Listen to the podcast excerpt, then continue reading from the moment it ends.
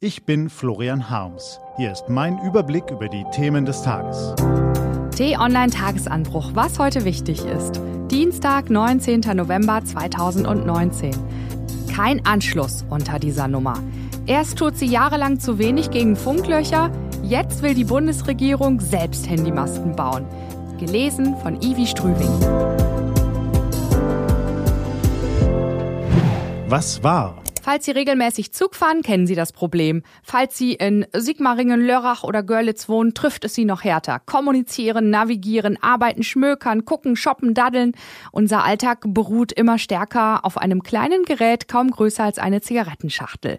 Doch wenn unser Smartphone schlechten Empfang hat, reißt uns der Geduldswaden. Dann fühlen wir uns wie im Dschungel, fluchen vor uns hin und fragen uns, wie kann es sein, dass in einem so modernen, wohlhabenden Land vielerorts Funklöcher klaffen und die Verbindung hundsmiserabel ist.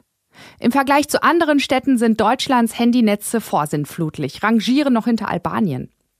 Die Unbekümmertheit, mit der die Bundesregierung den mobilen Wandel verbummelt und sich Jahr um Jahr mit den Ausflüchten von Telekom und Co. zufrieden gegeben hat, dürfte als eines der großen staatspolitischen Versäumnisse in die Annalen eingehen.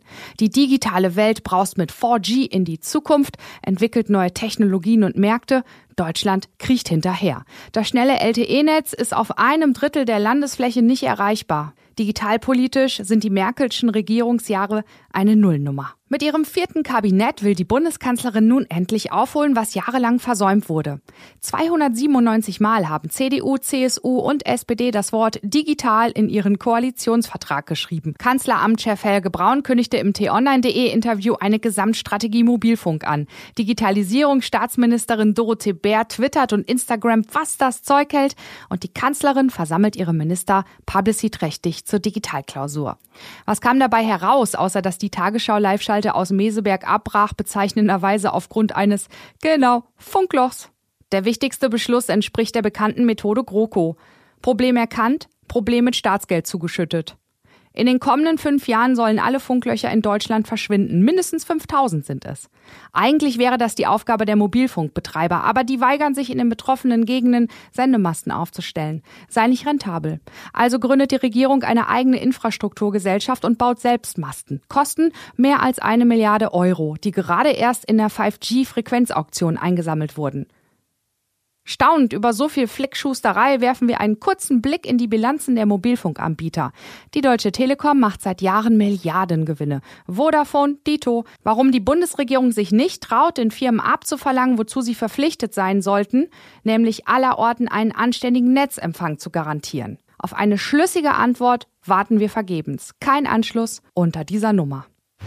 Was steht an? Boris Johnson tritt heute gegen seinen Hauptkontrahenten Labour-Chef Jeremy Corbyn im ersten TV-Duell aufeinander.